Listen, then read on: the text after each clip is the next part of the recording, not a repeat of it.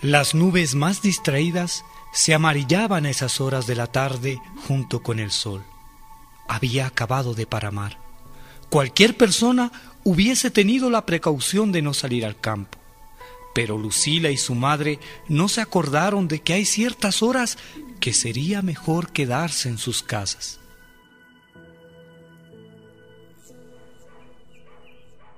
Lucila, Lucila. Manda, mamita. Acompáñeme, mijita, a traer hierba para los cuyes antes de que oscurezca.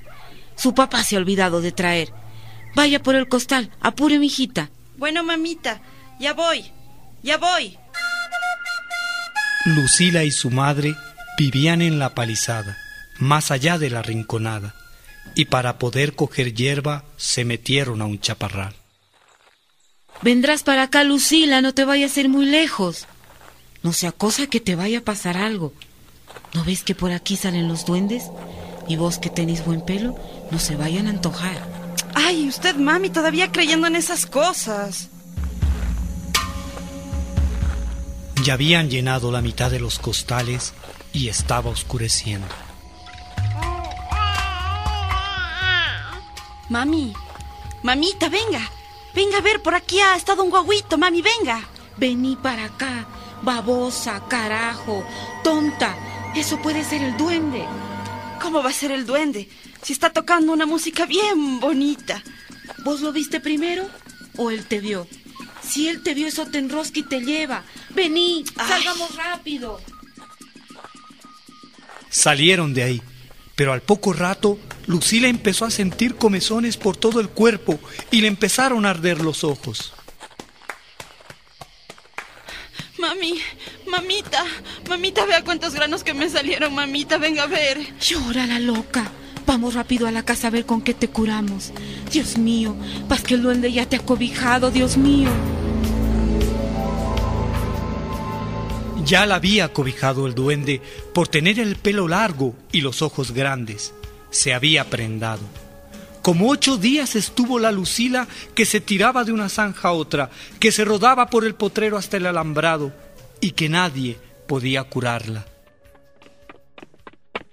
Vecina, vecina, vaya a ver a su hija Lucila. Corra a traerla. Los guaguas la han encontrado sentada en la mitad de una manta tremenda de espinas de moras. oiga. Dios mío, Dios mío, siempre hace lo mismo todos estos días.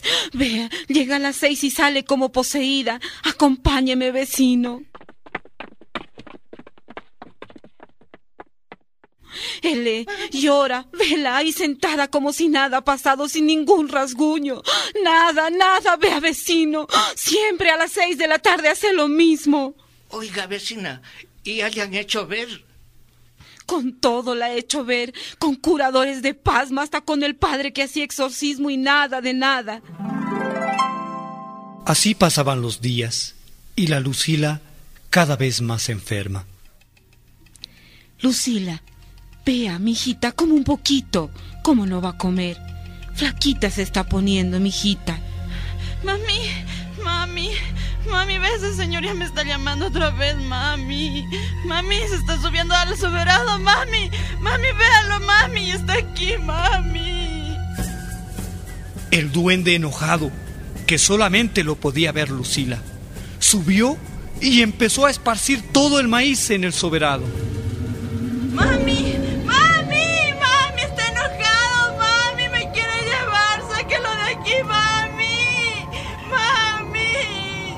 Ante los gritos de la Lucila y el ruido que hacía el duende en el soberano, empezaron a llegar los vecinos. ¿Pero qué, qué, qué- qué es lo que pasa? ¿Quién está floreando el maíz?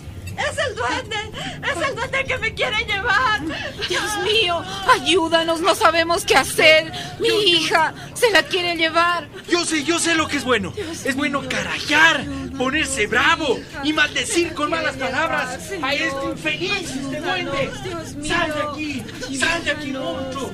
Salte de aquí, carajo. El vecino hizo lo que sugirió y levantando la voz empezó a gritar al duende lo más enojado que pudo. Papá, dígale que no habla así, se enojó más. Papá está enojado conmigo. Pero, carajo, yo no veo al duende. Páseme la lámpara de querosene. Voy a subirme al soberano. ¡Ayúdenme! Pero no había lámpara que se mantenga prendida ni maíz que esté en su sitio.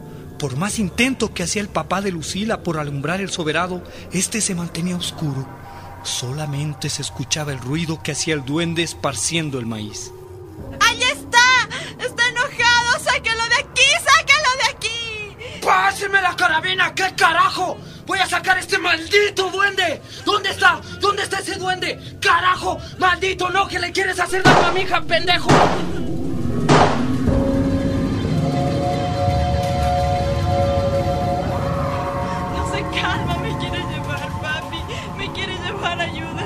Me quiero ir con él.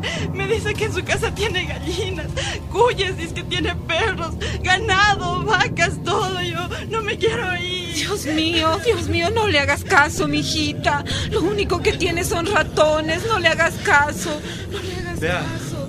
Vea, don Eliseo. A mí me enseñaron una vez que hay que conseguir una soga negra y ponerle unos rezos. Y luego si vamos fueteando toda la casa.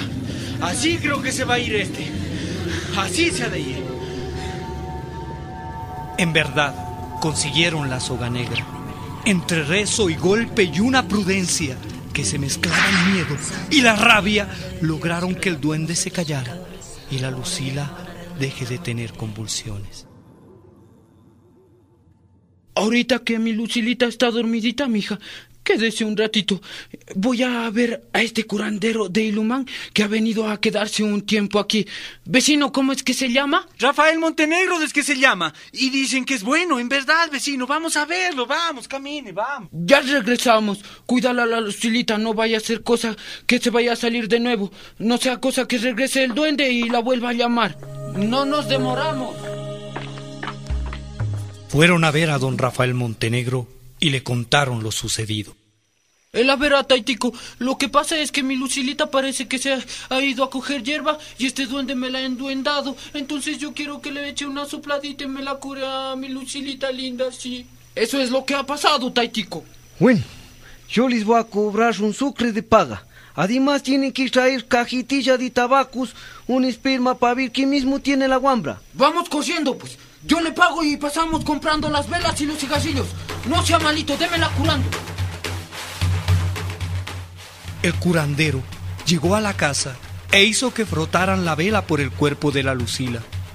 Luego de mirar la vela, sentenció.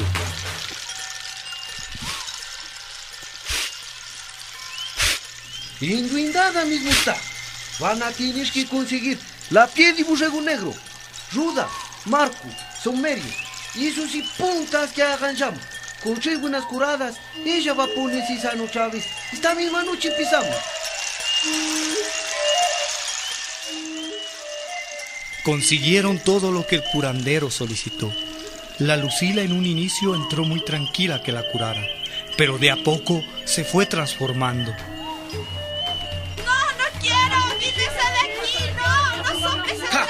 Ayúdenme ¡Váyase pa' de mi poder curarla. ¡Váyase, Vamos a tener que amarrarla de manos y pies.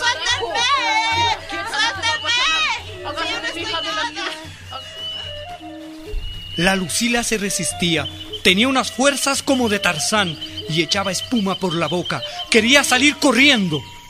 A hacer esto durante tres días, porque Duende ha querido llevar la guambra.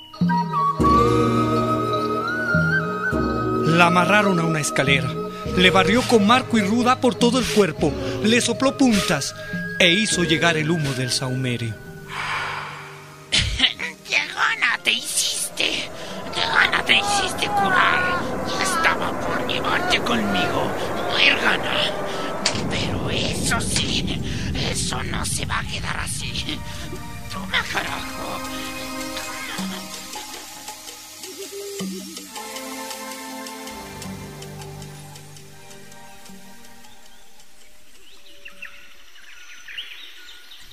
Al día siguiente, Lucila amaneció con marcas de cabestro en todo su cuerpo. Y ahora lo que han de hacer es cortar pelo y Duende ya no va a molestar, guambra. Mameta, ahora si no salís 5 de la tarde, arcoíris, cuando así páramo. Cuidarás, cuidarás guagua. No la molestó nunca más, pero a veces, cuando está paramando, alguien todavía se atreve a escuchar el tocar de unos tambores y la melodía de una flauta. Yo no sé. Lo único que les advierto es que ustedes deben estar atentos para que así puedan verlos primero y no sean sorprendidos por los duendes.